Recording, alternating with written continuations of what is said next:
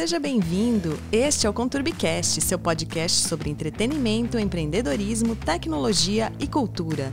Eu sou Nick Ramalho, jornalista e editora-chefe do Conturbi Trends, nosso portal de conteúdo. Hoje estou com meu primeiro mentor, o cara que fez na adolescência ali junto com meus pais, fez quem eu sou hoje em dia. Estou aqui hoje com o Fernando Pocente, foi meu treinador de natação Hoje é o super treinador de natação, treina é, maratonistas aquáticos. Ele vai explicar o que, que é uma maratona aquática hoje aqui pra gente. Fala, Pocente, tudo bem? Fala, Douglas, tudo bem? Prazer estar falando com você. É sempre bom rever os, os ex-atletas, mas que são, são ex só no, no, atletas, né? Na amizade continua, isso é que importa. Vamos aí para falar um pouco de, de tudo, uma mistura aí, um pouco de tudo. Me conta um pouco, Pocente, assim, do início da sua carreira, quando você começou a treinar a gente, creio que fomos quase que os primeiros atletas que você treinou. Isso quando você tinha 21 anos, não era? 20 para 21? 19 para 20. É, faz muito tempo isso já. Mas esquece o tempo aqui, né? Vamos falar de. Da é, idade, né? Da idade.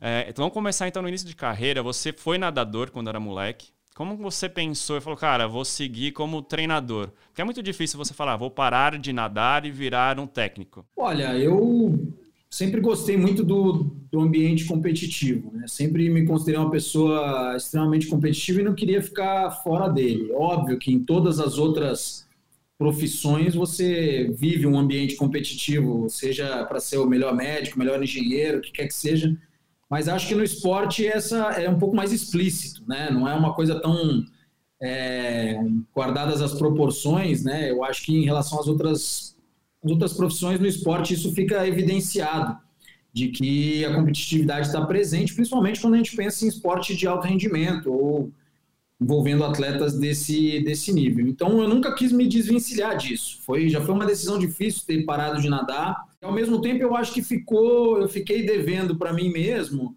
é, ter utilizado todo o meu potencial, digamos assim, não físico, né? Porque eu acho que eu não tinha tanto talento ou um físico tão favorecido para ser um grande nadador, mas o potencial mental que eu não soube utilizar por conta da adolescência, por conta de não ter né, toda a experiência que a gente tem de vida hoje. Eu acho que eu não, não utilizei esse potencial mental que eu gostaria de ter utilizado e fiquei devendo algumas conquistas aí e falei, bom, vou, vou me tornar um treinador melhor do que o atleta que eu fui. Essa foi, foi a primeira ideia que veio na minha cabeça, além de não querer sair desse, desse ambiente, desse meio. Então o processo foi um pouco, sinceramente, foi um pouco natural. Eu, quando comecei a dar treino para vocês, eu ainda nadava. Né? Eu, você talvez não pegou a primeira, primeira geração, que foi os cobaias, coitados, os primeiros mesmo. É, eu, eu tinha momentos em que eu brincava com eles, falava, ah, sobe aí, vamos dar um tiro então. E ganhava deles, porque eu ainda era atleta naquela época, era mais velho, obviamente. Né? Hoje até é, tem uma visão diferente que precisa virar a chavinha, né? Você precisa esquecer realmente para poder evoluir como treinador, você precisa esquecer alguma das coisas que, que você fez quando você era atleta, outras é bom lembrar. Mas enfim, foi uma, uma, uma troca natural e, e, sinceramente eu não me, não me via fazendo outra coisa naquele momento. E falando das cobaias, né? Como que você chegou à mudança, né? A gente tem esse mundo de velocistas e fundistas, né? Hoje em dia, você tá com a Ana Marcela, que é tipo o auge do fundista, que é chegar na maratona aquática, aquela competição longa de 10 km, né? São 10 quilômetros ali nadando em águas abertas. É, como que você fez essa transição, né? Você foi um atleta de piscina. Como que você começou a descobrir que era um melhor técnico para atletas de fundo, atletas de longa, é, longas provas? Olha, também não teve muito segredo, né? Questão de resultado. Né? Eu tive sim alguns velocistas, um, um, deles, na minha, na minha opinião, o melhor velocista que eu treinei foi o Ricardo, treinou com você. Sim. Né? Era realmente um cara, um cara veloz. O Ricardo me mandou recentemente, recentemente não, já tem um tempo, resultados do, do, Campeonato Paulista, do Campeonato Brasileiro, que ele foi vice e vice, e consecutivamente vice e vice, porque tinha um rapaz que ganhava dele que chamava César Cielo, né? que era um fora da curva, nosso único campeão olímpico ainda, enfim. Então, você vê o quão, o quão bom era o Ricardo, ele era vice de um César Cielo. Né? Mas assim, eu tinha muito mais resultado com atletas de fundo. E a minha curiosidade, até a curiosidade, digamos assim, educacional como treinador, de, de buscar artigo, de buscar é, leitura, estudo, sempre foi com o fundo, talvez por uma deficiência minha. Eu era um velocista, meio fundista, não era velocista puro como o Ricardo, mas era um meio fundista, que tinha uma dificuldade enorme em sustentar ritmo. Né? Eu nadava um 200 borboleta, onde eu passava o primeiro 100 e começava a rezar né, para chegar. Então eu tinha uma dificuldade terrível de sustentar ritmo e aquilo me intrigava de como algumas pessoas conseguiam desenvolver aquilo. E eu acabei estudando mais por essa área. Então, tinha mais curiosidade em saber como funcionava, talvez, a parte metabólica, os sistemas energéticos e até né, biomecânica. Hoje em dia tem muitas outras coisas para se estudar, não só a fisiologia, mas do fundista. Agora, meu primeiro contato com, com águas abertas foi, foi bem. ou com maratonas aquáticas, depois a gente explica aí a diferença. Uhum. Foi bem. como eu vou dizer? Eu rechaçava, né? Eu dizia, não, não, eu vou ficar aqui com piscina, que é o. Na verdade, era, era a minha, minha zona de conforto, digamos assim, de conhecimento. Eu não tinha conhecimento das águas abertas. E a primeira pessoa que começou a me instigar, instigar e pedir foram os pais de uma ex-atleta minha também, que treinou com você, com a, foi a Yara Saad. Né, os pais, a, a Carla e o Paulo, eles sempre falam: Pô, você tem que visitar Águas Abertas. Seus atletas de fundo têm um bom final, você vai se dar bem nessa modalidade. E eu rechaçava, rechaçava até o dia que eu fui. E aí falei: opa, é, tem, tem, tem algo bem interessante aqui, né? E, mas ainda era uma, uma coisa à margem daquilo que eu fazia. O que aconteceu foi dentro da minha carreira, mas eles, eles foram os precursores, os que me fizeram acender a, a luzinha de opa, tem, tem algo interessante ali. Depois eu fui trabalhar em outros clubes, né? Vocês ainda acham que são da época do Paulistano, que eu fui trabalhar no Paulistano, fui polo do Corinthians uma época, depois fui trabalhar no Paulistano, e no Paulistano o diretor era o Nilson, que foi um dos primeiros treinadores da seleção brasileira de maratonas aquáticas, né? Estava é, no Mundial de 2001, se não me engano, na Austrália, em Perth, enfim, o Nilson é da, e lá já não era mais uma opção trabalhar com maratonas aquáticas, era uma obrigação, porque o Nilson punha aquilo como se é, vamos fazer as duas coisas ao mesmo tempo, que é o que eu imploro até hoje para os clubes e treinadores. Olha, é possível fazer as duas modalidades ao mesmo tempo. Alguns ouvem, outros não, mas enfim. O fato é que no paulistano foi quando eu realmente levei a sério. Isso nós estamos falando de 2003 a 2005. Em 2007, Teve Pan-Americano no Brasil, no Rio de Janeiro, maratona aquática, o Brasil conquistou medalhas aí com a, Poliana e com o Alan do Carmo, que hoje é meu atleta, treina comigo. E em 2008 virou modalidade olímpica, né? E aí quando passa a ser uma modalidade olímpica, muda tudo, muda o olhar, muda o investimento, muda é, a maneira como as pessoas se relacionam com aquela modalidade, aí muda tudo. E aí eu já estava completamente engajado na modalidade, falei, bom, é, eu acho sinceramente, hoje ela é muito mais interessante que, que, que, natação de piscina, não desmerecendo natação de piscina, que eu adoro, assisto todas as competições e provas, mas é, assistir um 800 livre com a Kate Ledeck, você sabe quem vai ganhar, né? Sim.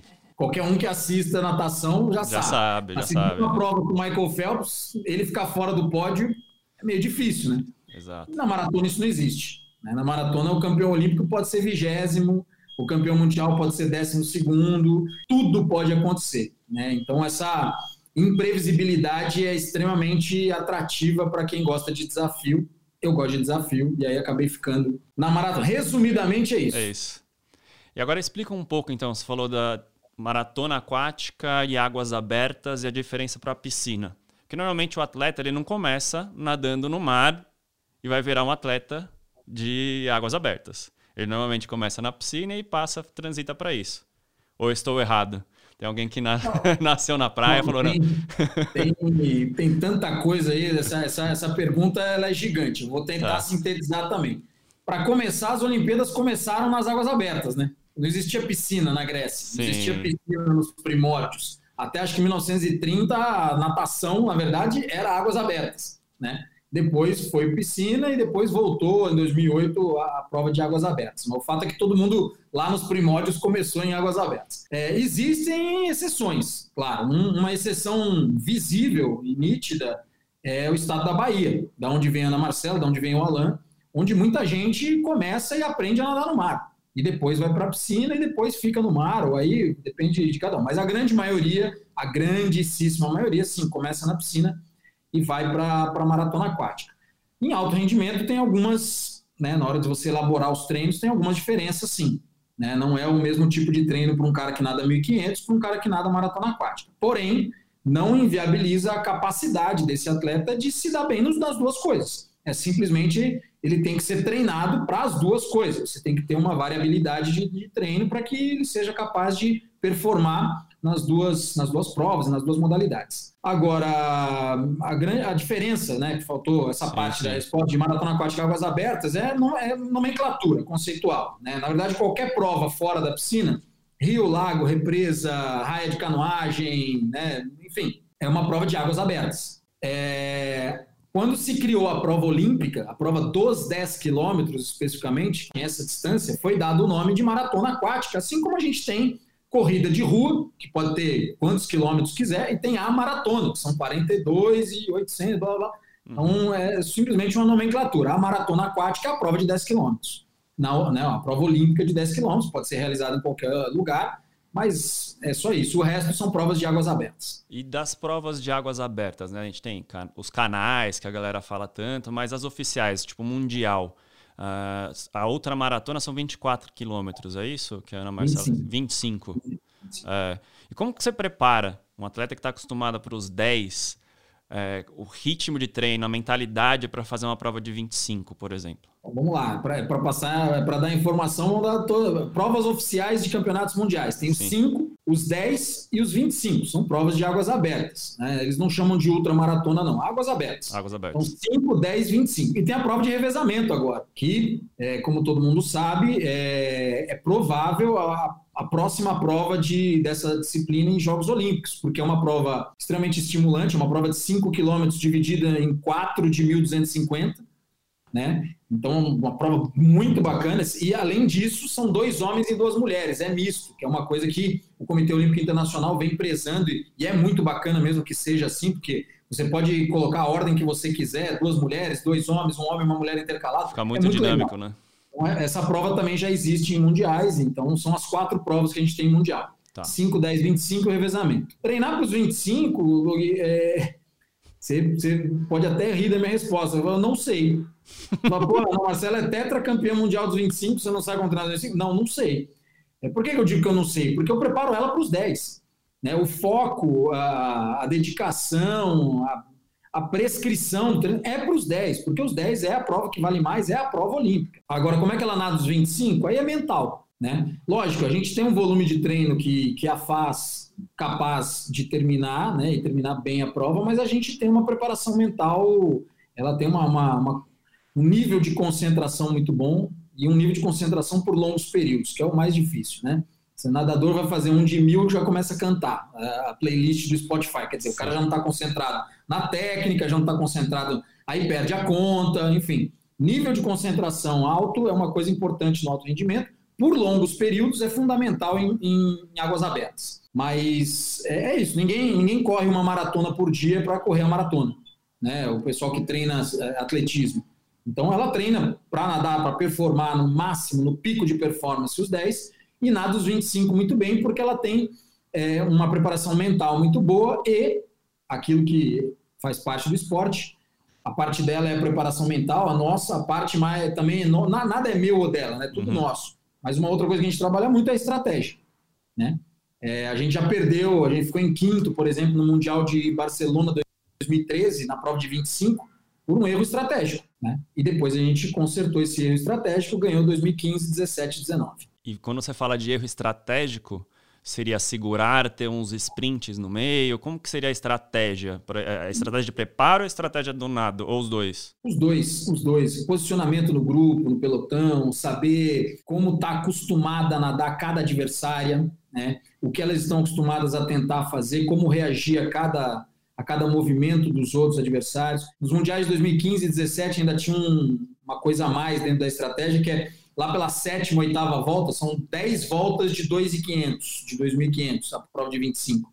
Lá pela sétima, oitava volta, o masculino encontrava o feminino, dava uma volta. O masculino já larga na frente, larga 10 minutos na frente. Então, esses 10 minutos e mais, o que eles iam, o que eles tinham de pace, né, de ritmo mais forte, eles acabavam encontrando as meninas. E aí você se embaralhar no pelotão deles, pegar um vácuo de um menino É, enfim, mil, mil e uma maneiras de preparar Neston. Não é da tua época, mas isso aí.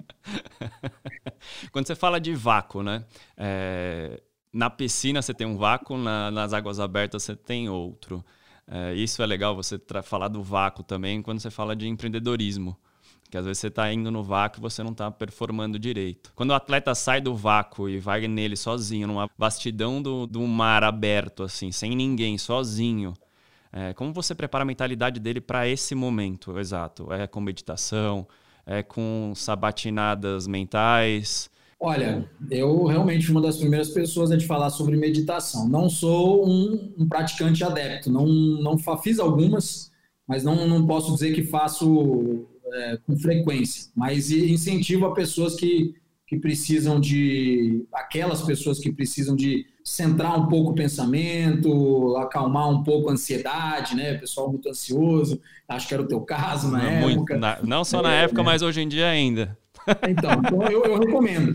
Né? Para aquelas pessoas que já têm, já conseguem atingir esse equilíbrio e, e não fazer, também tudo bem, não tem problema. Né? Meditação não é uma coisa obrigatória. Mas o ponto é que nessa vastidão, você está falando a coisa do, do, do vácuo, ser uma coisa estratégica. Eu acho o seguinte, eu acho que o ponto central né, para performar, e aí você pode expandir isso também para o mercado, é autoconhecimento. Autoconhecimento no sentido de você não só se conhecer tecnicamente ou taticamente, porque isso seria treino, né? Isso da onde viria? Seria advindo da onde? Do treino. É, um atleta consegue identificar simplesmente pela contagem de braçadas a frequência que ele está. Se ele está numa frequência, ele está numa zona aeróbia. Se ele está numa zona aeróbia, ele gasta tanto de substrato energético. E aí, por dedução, ele sabe se ele tem que ficar no vácuo ou se ele pode empreender e ir em frente. Né? Mas esse, esse autoconhecimento seria, seria treino. Mas tem um outro autoconhecimento que eu acho muito importante, que é esse é o mais difícil de, de se atingir, mas ele não, ele não precisa vir única e exclusivamente pelo estudo, que é você saber o que você quer para sua vida. Né? E por que, que eu digo que não precisa vir necessariamente do estudo? O estudo ajuda muito a você identificar né, nichos ou locais, mercados onde você se daria bem. Mas tem muito a ver também com o teu sentimento. Se você se sente bem ali, eu estava numa discussão sobre treinadores de base e treinadores de alto rendimento. Às vezes você pega um treinador do Petis, Petis há 11, 12 anos, tá, pessoal? Uhum. Explicando. É, você pega um treinador do Petis e ele é extremamente feliz trabalhando com aquela faixa etária. Ele é extremamente realizado em, em fazer essa, essa transição né, do, do, do aprendizado da escolinha para o mundo competitivo. E aí você pega esse treinador, coloca ele no alto rendimento para trabalhar com adulto, ele não se sente bem, ele não se enxerga ali, ele não, ele não, ele não entende, ou, às vezes, o, o que é que está acontecendo com ele. Pô, mas a gente pensa em subir né, no, no dentro de uma empresa ou dentro do, do petismo infantil, do infantil juvenil para ser head coach. E às vezes o cara chega a ser head coach e fica frustrado né? Porque ele vive uma realidade de vaidade, de pressão, de, de cobrança por resultado, de não existe final de semana, de, que não era aquilo que ele queria. Ele estava feliz em chegar a Páscoa e ganhar 30 ovos dos alunos, porque só o petis dá ovo de Páscoa, né? Chega no, no adulto, no, máximo um feliz Páscoa, né? Mas é, é aquela coisa da pessoa ter o autoconhecimento de se encontrar. Se encontrar onde é que ele está feliz fazendo aquilo. Né? Isso vai muito, advém muito mais do teu sentimento, né, de putz, isso é para mim, do que da, do, do teu próprio bagagem de estudo. Não que não seja importante, mais uma vez, esse autoconhecimento eu acho que tem essas duas vertentes, de você saber é, onde você está feliz, onde, o, que, o que te faz realmente feliz, e a outra de você saber tecnicamente como você funciona, né? E aí o esporte te ajuda muito, porque é treino. É você repetir aquilo várias vezes e você vai conseguir nadar, mesmo que seja sem o vácuo, sozinho, muito bem e performar bem. Aí falando de performance, né? Você como treinador, como você mantém a sua performance? É treinos, é são estudos, é trocar ideia com outros treinadores, assiste. Como, como que é seu dia a dia para aperfeiçoar? Cara, é, é, sair da caixinha, né? É, a gente brinca que quem está fora da caixinha porque está um pouco maluco, mas não é. Quando eu falo sair da caixinha, é sair daquela coisa limitada de é, trabalho, estudo, aplicação, trabalho. Você precisa interagir. Você precisa estar aberto a ouvir outras coisas. Eu, inclusive, vou dar uma aula, acho que daqui duas terças-feiras, para o pessoal que vai, que está se formando ou que vai começar a fazer ou se formar no curso de especialização em alto rendimento do Instituto Olímpico Brasileiro. Vou dar spoiler agora. É, e um pouco da, e um pouco dessa aula é, justamente é voltada de qual, qual a grande diferença minha para os outros treinadores, vamos dizer aqui do Brasil. É, eu me interessei em falar outras línguas. Né? Hoje, graças a Deus, eu sou fluente em inglês, sou fluente em espanhol, sou fluente em francês, entendo italiano, tenho a nossa língua que é o português. E por que que isso mudou tanto a minha carreira? Porque eu pude me comunicar, inclusive em termos técnicos, com outros treinadores. Então a minha rotina é hoje de manhã eu falei com o organizador da prova lá de Portugal, essa é fácil em português. Mandei mensagem para o diretor da Federação Francesa, né? essa aí em francês, para saber da, da, prova lá também. É, interajo com treinadores de tudo que é país. Falei com um italiano ontem em inglês, porque o meu italiano ainda não sai. Então, quer dizer, essa troca é o que te, é o que te dá né, um leque maior né, de, de, de conhecimento e de atualização. Né? Então, a minha troca, no caso, como aqui no Brasil é um pouco mais complicado, primeiro que o pessoal não gosta tanto de estudar, né, tem medo de ser chamado de CDF, para mim é um orgulho ser chamado de CDF aqui. Sem dúvida. É, enfim, tem esse, esse, preconceito e tem essa coisa de achar que tem a receita do bolo, então não pode compartilhar porque ele tem o, não é nem a receita do bolo, é o segredo, né, da, eu é, falo que é o, é, do é, Aladdin. É, é, o Senhor dos Anéis, né? Todo mundo quer ser o Gollum, my precious. Tá com um anel. não quero é, compartilhar. Compartilhando. E às vezes não percebe que aquilo só funciona pro atleta dele, né? Que o que está por trás daquilo, que é o conceito, é o que, é o que importa. Exato. Então, a minha, atualização é baseada, óbvio, um pouco em cada coisa, mas muito na troca que eu tenho com treinadores estrangeiros que trabalham também com alto rendimento. E quem são as pessoas que te inspiram e são suas fontes de pesquisa e tudo mais? Bom, tem, tem. uma galera. Aí, aí pegou pesado, né? Mas vamos lá. É, eu acho é, tá fácil porque eu respondi recentemente também numa live. Eu acho que tem três pessoas são, que foram de momentos diferentes né, dentro da, da, minha vida, da minha carreira, mas são três pessoas que, que me influenciaram e me influenciam ainda. O primeiro deles foi o meu primeiro treinador, como está falando do seu primeiro treinador, no caso fui eu, o meu primeiro treinador me inspirou muito, chama José Luiz Munhoz, era o dono da Academia Munhoz. Ele realmente despertou em mim essa, essa, essa parte competitiva e fez eu enxergar que não era necessariamente ruim ser tão competitivo, né? que você pode extrair algo bom disso. Né? Você não precisa ser um, um demente, lunático de, de querer competir até no paro ímpar, mas é, que às vezes eu fui, né? É, hoje eu sou um pouco mais calmo, mas ele, ele me inspirou demais, o Zé Munhoz. Depois é uma segunda pessoa que me inspirou também, foi um, um, um treinador, que é o Albertinho, que está aí na seleção até hoje, é o treinador do revezamento 4 por 100. O Albertinho me inspirou um pouco mais na relação interpessoal com as pessoas, na, na questão do lifestyle, né, de ser treinador. Eu olhava ele e falava, nossa, se eu viver essa vida, tá bacana, né? E aí eu tenho mais duas pessoas que me, me, duas ou três aí que me inspiram muito. Uma é o Fred Vernion, que é o treinador da Espanha, que é um cara que não desiste nunca, um cara muito profissional, trabalha muito, estuda muito e, e é o cara que não, não desiste e não deixa os outros desistirem, né? Ele foi muito amigo meu numa época que eu estava aí desempregado, mal, não sei o quê.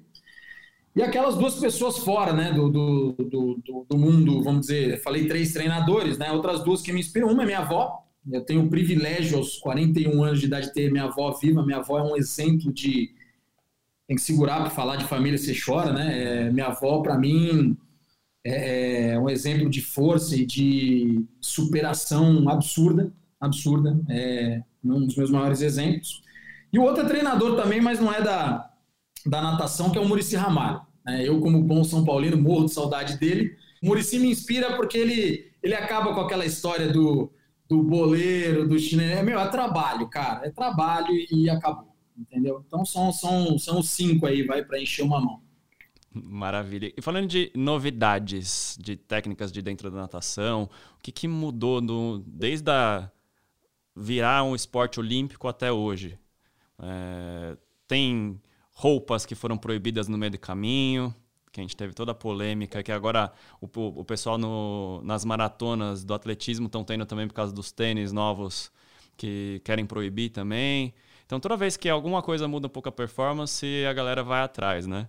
O é, que, que você vê de novidades da natação desde essa, desse início do Olímpico para hoje?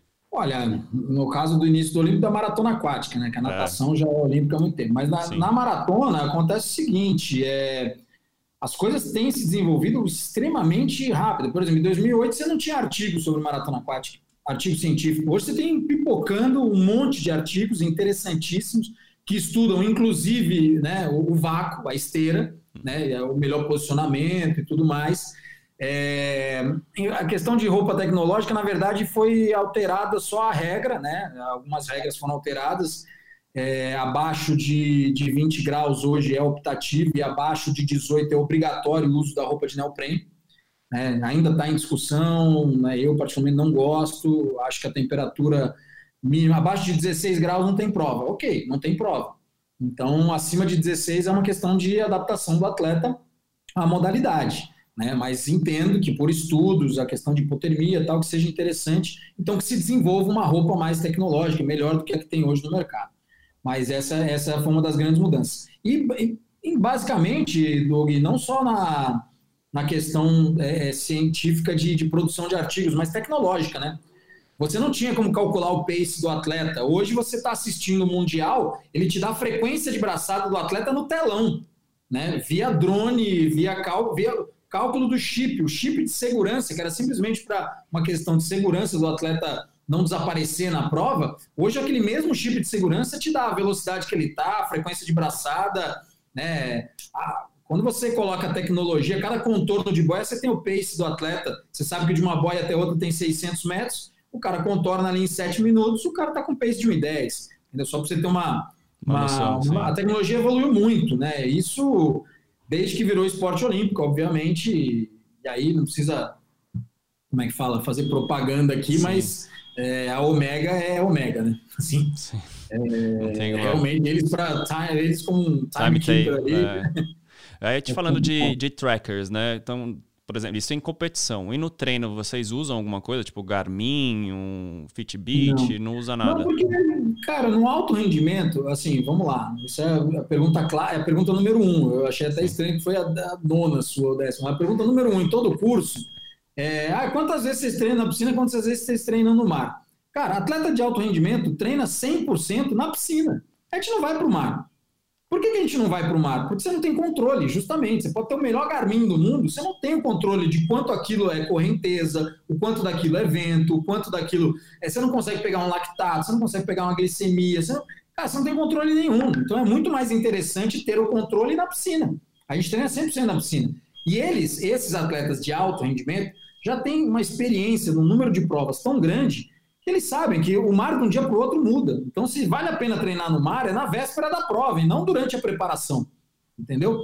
Agora, por que, que eu digo atletas de alto rendimento? Pessoal da base, pessoal mais novo, é importante que vá, se tiver oportunidade, que vá a um lago, que vá representar. Primeiro, para ver como o atleta reage, como ele tem, se ele tem senso de direção, o que é que você precisa trabalhar. A base realmente precisa, uma vez ou outra, eu falo uma vez ou outra, uma vez a cada 15 dias, uma vez por semana, ir treinar fora do quadrilátero piscina. O que, que vocês usam hoje, então, é, é, de pace? É no próprio cronômetro mesmo na mão? Cronômetro.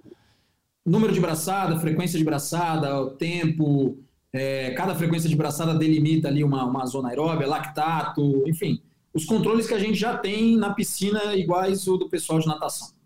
Maravilha. Falando de rotinas de atleta, como que é a rotina de um atleta que é maratonista aquático? Tipo... Olha, normalmente eles treinam 10 sessões por semana. São duas na segunda, duas na terça, duas na quinta, duas na sexta. Uma na quarta e uma no sábado. Né? Fazem parte física quatro vezes por semana, ali uma, uma hora de parte física pelo menos, segunda, terça, quinta e sexta, que são os mesmos dias em que eles dobram o treino. Né? E dobra não é que nem na sua época, que era um complemento. Não, dobra é outro treino, né? do mesmo tamanho, da mesma intensidade é, fazem ali fisioterapia uma vez por semana, na, na, na quarta-feira, e sábado à tarde e domingo são filhos de Deus também descansam. Né? Então, essa é, essa é a rotina deles. E aí, você, se você quiser calcular em horas, geralmente os treinos são de 2 horas e 15 a 2 horas e 20 cada um de água. Então, eles passam aí de 4 horas e meio a 5 horas por dia na água, nesses dias que tem dobra. E a parte física vai de 45 minutos a 1 hora e 15, dá uma média de uma hora também. Então. Eu é achava isso. até que era mais tempo na piscina. Eu achava até que era mais, pelo tamanho das provas.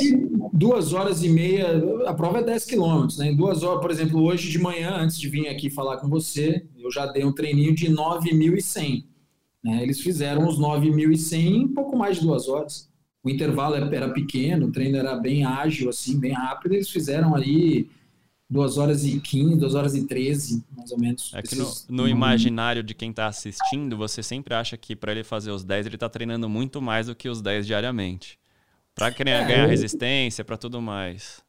Não, isso. Ele treina mais do que 10 por dia, né? Porque depois dos 9,100 de hoje de manhã, tem mais 8,900 à tarde, ou seja, vai dar 18, né? Mas o que é, é qualidade, né? Não é só a quantidade. Sim, entendi. E como que funciona esses treinos? Como você particiona esses treinos? É pancadaria toda hora? É muito educativo ainda? Mesmo sendo um atleta já profissional, você continua fazendo educativo com esse pessoal? Como que funciona a dinâmica dos treinos? Educativo sempre porque todo mundo tem um pouco que aperfeiçoar. Às vezes você não está uma boa posição na água, um bom, um bom rolamento de ombro. Sempre, sempre tem coisas a evoluir. Isso vai ter pro resto da vida, o cara sendo campeão mundial ou não. Aliás, eles eles pedem por isso, né? É importante, eles, eles querem realmente encontrar o ponto de, de melhora que ainda falta. Agora, o melhor educativo do mundo, do mundo, sabe qual que é? Não tem. É nadar prestando atenção. Porque o maior problema é você dar 300, 400, 500 mil metros de educativo, que seja. O cara corrige. E aí, na hora que ele vai fazer a série, ele não está prestando atenção. Não adiantou nada o educativo. Né? Por isso que eu estava falando da, das características de um atleta de sucesso em águas abertas, capacidade de concentração por longos períodos. Porque se ele não estiver prestando atenção no que ele está fazendo, né, a parte técnica vai embora. Ele vai estar tá só pensando na, na contagem e no, e no, tempo e tudo mais. A questão da, da, da divisão dos treinos, ela vai pela, pelo controle de carga. É, a gente faz um controle de carga, seja na, na, parte física pelo PSE, percepção subjetiva de esforço, seja pela uma, uma, uma escala de carga que a gente atribui para cada tipo de treino, para cada volume de série principal, né, que é o que realmente pega, e os marcadores né, de estresse também, cortisol, CPK, ureia. Então a gente dosa hoje não empiricamente. Hoje Sim. a grande mudança no esporte é que hoje as coisas são científicas e não mais no achismo. E esses exames de sangue são feitos semanais, quinzenais? Como que acompanha? Olha, depende, depende de quando você tem a mudança né, dentro da tua periodização de absorção, ou de um bloco para quem faz em bloco, ou de acumulação para transformação, como a gente fala no ATR, depende da periodização que você usa, mas não, são, são mais mensais, ou a cada seis semanas, a cada. O lactato, por exemplo, que é uma coisa que, que a gente consegue medir no final de cada série, a remoção desse lactato te dá também uma informação interessante. Então, algumas coisas são mais diárias, outras são mais periódicas, mas ajudam bastante a gente a dosar. Falando de velocista e fundista de novo, é, para você, qual é a diferença de mindset de um para o outro? Você acha que tem diferença? Não tem? Como que funciona? Cara, eu acho que algumas diferenças devem, devem ter na, na característica da, da, da pessoa, do atleta. Agora, o fato é que o mindset não é de fundista e velocista. Esse é que é o grande problema né, do, maioria do, do, dos esportes. O mindset é de atleta. Você não é atleta quando você está treinando. Você é atleta 24 horas por dia.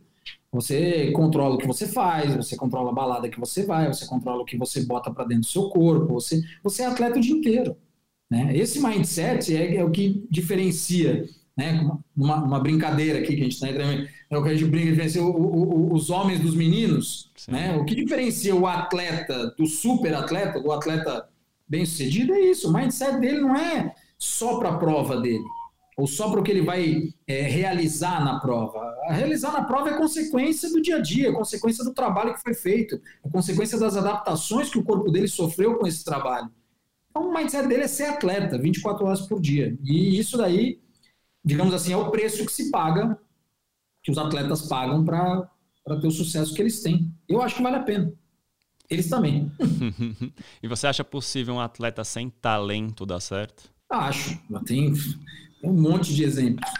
Um monte de exemplos. Essa eu falei, é... eu falei, essa é a mais polêmica de todas, porque a galera é, acha que sem talento. coisa do talento, cara, olha, se a gente fosse assistir uma prova e te apontar a mais talentosa, geralmente ela, na maratona aquática, então, geralmente ela não ganha. É, já aconteceu de ganhar. A Sharon, campeã olímpica no Rio 2016, ela é extremamente talentosa. Né, e ganhou. Agora, já vi ela ser décima, já vi ela perder. Na última prova, ela perdeu a batida de mão para a Marcela. É, não é, não é. É o cara mais é, preparado e aquele que consegue colocar para fora, né? Aí a importância da preparação mental, né? Não é só a esponja que mais absorveu água, é aquela que na hora que se aperta põe a água para fora. Não, não é isso, entendeu? Não é normalmente só o cara mais talentoso. É muito muito difícil hoje você encontrar o cara. Não tem mais não tem mais Romário no mundo, cara. É, Romário foi o único e o último, eu acho né? Eu, eu, fã do baixinho, mas é, sem treino, cara, não, não tem como. Não tem como, só no talento não vai. Não vai, né? E falando de motivação agora, tem um atleta que já ganhou tudo que podia imaginar, tipo um Phelps. Phelps ganhou tudo que poderia ser imaginado que um atleta conseguiria ganhar. Como que você mantém um cara desse motivado? Porque não é mais pela vitória. Não é mais por ser o melhor dele mesmo, porque ele já deu todo o melhor. Como você mantém um cara desse motivado? Olha, no caso do Phelps é complicado realmente. Agora, eu acho que a honestidade, e aí vem muito da relação técnico-atleta, né? Porque quando você fala manter o atleta motivado, a motivação para mim, desculpa né, até ser tão sincero assim, mas isso não existe. Você não mantém o atleta motivado. É uma, é uma via de duas mãos. Ele te mantém motivado, você mantém ele motivado. É, é, não é uma coisa de uma, de uma, de uma única, né? Eu ouço tantas pessoas falando, você tem que motivar o grupo, motivar. Peraí, peraí, peraí, peraí. É, é ir de volta, cara. Motivação é uma coisa de volta, né?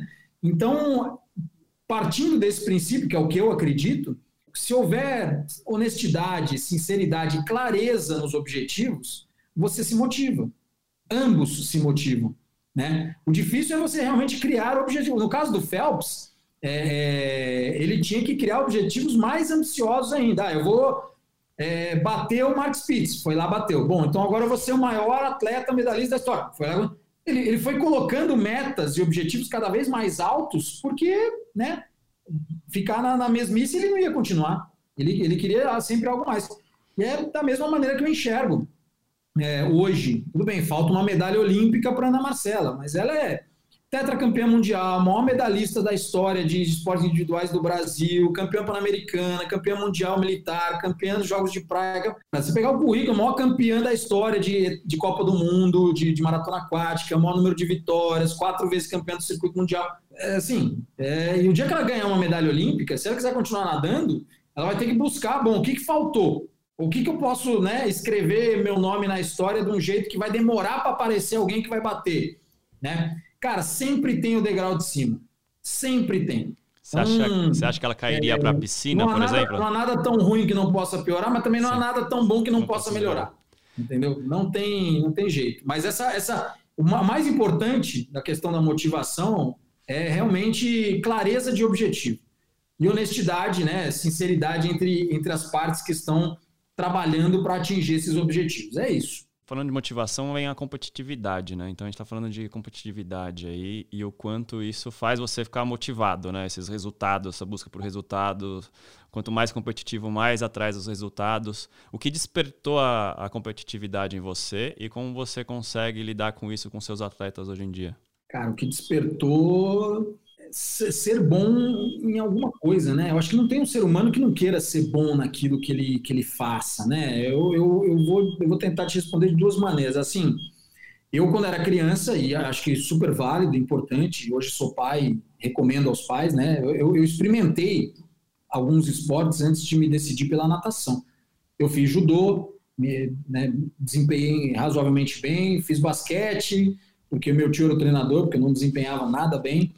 É, tentei, tentei jogar bola, né? Como todo menino gostava de futebol. Uma catástrofe no futebol, uma coisa medonha. E eu gostava de jogar bola, mas é caneleiro, ruim. E de repente eu fui nadar e cheguei na competição e vi que eu me destacava. E todo mundo quer, é uma coisa meio que natural, o ser humano se destacar em algo que ele seja bom. Então, o que me tornou muito competitivo foi realmente enxergar dentro daquilo que eu fazia bem, que eu poderia fazer ótimo, é, excelente, que, que existia essa escada, né? Que existia esse, como se fosse uma escadaria mesmo a ser, a ser escalada, a ser subida. E isso vai gerando em você não só motivação, mas, mas também competitividade. Agora, é visível, né? Já que você tocou nessa brincadeira, é visível que o atleta de, de, de, de alta performance ele é um leão na competição. Não que ele seja um gatinho no treino, ele também é um leão no treino. Só que é impressionante quando o atleta realmente, o, o Phelps da vida, o, Cresce, né? o com que eu trabalho, quando chega. Vamos, vamos lá, quando ele chega na, na hora de competir, o que, que acontece com ele? É aquele mesmo exemplo que eu dei, pode expandir para outras carreiras, ele se sente bem ali. Ele fala: não, isso é para mim. É isso que eu quero para é, é, é disso aqui que eu gosto. Ele paga o preço de ter que treinar para caramba, mas ele chega na competição, ele não sente essa coisa de ah, pressão, lógico, ficar nervoso, todo mundo fica, né? Mas ele está feliz de estar ali, ele está realizado, fala não, isso é para mim, é isso aqui que eu vou fazer. Então a coisa parece que flui, né? Porque ele está onde ele gostaria de, de, de estar. Falando de estar onde gostaria de estar, né? Falando, eu, eu, lembro de uma dinâmica que a gente fez uma vez lá fora da, da piscina, mas foi dentro da piscina. A gente montou alguns grupos e tinha algumas tarefas para fazer que tinha que ter uma certa liderança no esporte, ali no que estava fazendo de dinâmica. E eu lembro muito você falando para mim, isso marcou muito.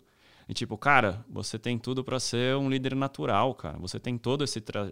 Se, se impõe, faça o negócio acontecer ali, porque esse é o seu momento. Aquilo ficou me martelando. Falei, cara, será que eu sou um líder mesmo? Fiquei aquela coisa, ficou martelando por todo o resto da minha vida, assim. E a gente acha que a natação, por ser um esporte individual, ela não vai trazer esse ar de liderança, saber lidar com outras pessoas. E, na verdade, você cria uma grande família quando você está nadando, né? Todo mundo que nadava comigo ali na raia são meus amigos até hoje, são minha família até hoje, né? Eu troco ideia com o Ricardo, com o Diego, todo mundo é tipo brother, assim, um negócio que a gente tá 20 anos atrás. Então, é, como esses atletas, eles se portam como líderes quando eles saem do ambiente do atleta? Olha, vou citá-los mais uma vez, né? A mãe da Yara, a Carla, numa das conversas que eu tive com ela, já que está pegando coisa de 20 anos atrás, vamos pegar coisa de 20 anos atrás. Né? Se você pegar 40 anos atrás, tinha uma geração dos irmãos dela, que eram os tios da Yara, que nadaram no Pinheiros, Luiz Osório, Ana Keila, né, a Gladys e tal. E aí ela, 20 anos depois que essas pessoas nadaram no Pinheiros naquela época, ela, ela virou para mim e falou assim: me fala um nadador mal sucedido. Mas não é questão do nadador, é questão do atleta. O cara, o cara aprende a ter disciplina, resiliência, persistência. O cara dá o melhor de si todo dia. O cara aprende valores que para qualquer área ele vai usar. Entendeu? Então, assim, a prática esportiva, independente se ela vai ser de alto rendimento ou não, ela dá um ganho para a tua vida. Eu, eu tô louco para colocar minhas filhas em algum esporte. Por enquanto, elas estão experimentando todos. Né? Já fizeram futebol, balé, vai, quer, uma quer fazer ginástica olímpica, já nadaram. É, eu quero que elas experimentem todos, mas assim, eu tô louco para que elas sigam algum, algum esporte, que elas peguem gosto e possam ter a oportunidade de seguir, para adquirir esses valores, né? A liderança, eu acho que todo mundo pode. A liderança é algo trabalhável também, né? É algo treinável também. Ela pode ser mais ou menos nata ali de, né, de você, no momento que precisar, tá ali. Fala, Esperto. opa, galera, é. cola, cola aqui que eu, tô, que eu tô firme com essa ideia. Agora, os valores, né, mais até do que o valor só de liderança. Né? O, o cara, o ex-atleta, ele é, geralmente ele é organizado, sabe? Ele é disciplinado, ele cumpre horário, ele porque ele sabe que aquilo é, é, o, é o básico, aquilo é o mínimo que ele faz se ele quiser ser bem sucedido no esporte. Se ele levar isso para a vida, ou metade disso para a vida, ele já tem meio caminho andado em qualquer profissão. Exatamente. Cara, Fernanda, foi demais a conversa aqui. Gostei demais de bater esse papo com você aqui. Muito obrigado por ter aceitado esse convite. Espero fazer outros podcasts com você, falando mais de resultados da próxima vez. É, com a volta Bom. das Olimpíadas aí, né? Que a gente teve esse ano pausado. É, e falando de Olimpíadas, brevemente, assim, o que, que você acha que vai ser essa transição do coronavírus agora? É, os atletas que pararam conseguiram treinar um pouquinho, estão se preparando agora para esse novo ciclo olímpico, que talvez role ano que vem, também não sabe, não tem certeza se vem o, o a vacina ou não. Como que está isso para vocês, esse, esse grande desafio agora? Olha, eu sou um cara otimista, né? Eu, por natureza, sou otimista. Eu acho que a vacina vem, vem logo e vai ser igual é, viajar para a África do Sul. Já viajou para a África do Sul? Eu morei lá um tempo. A África do Sul você só entra se você tiver a vacina da febre amarela.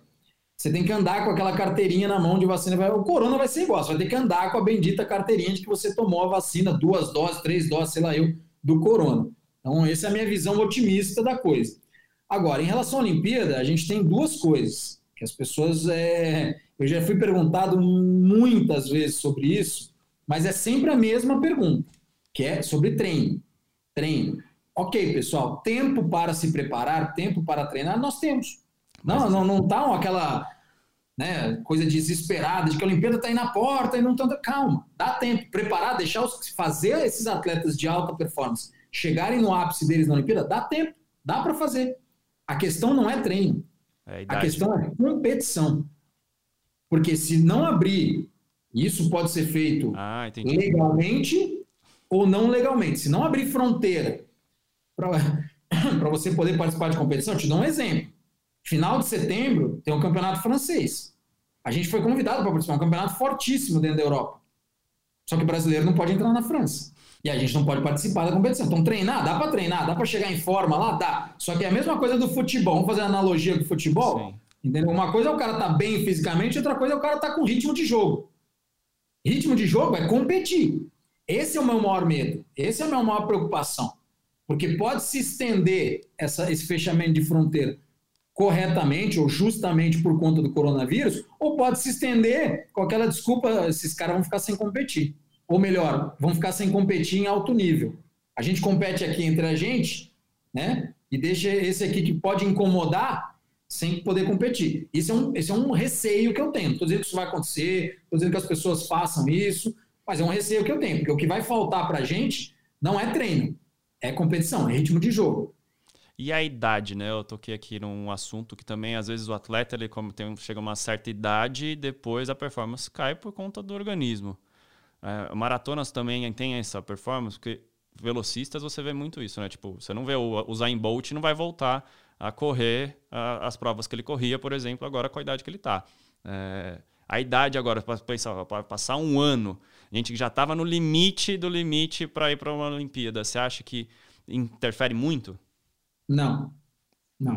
Você falou do Usain Bolt, é, você esqueceu né, do, do, do, Anthony Irving, né?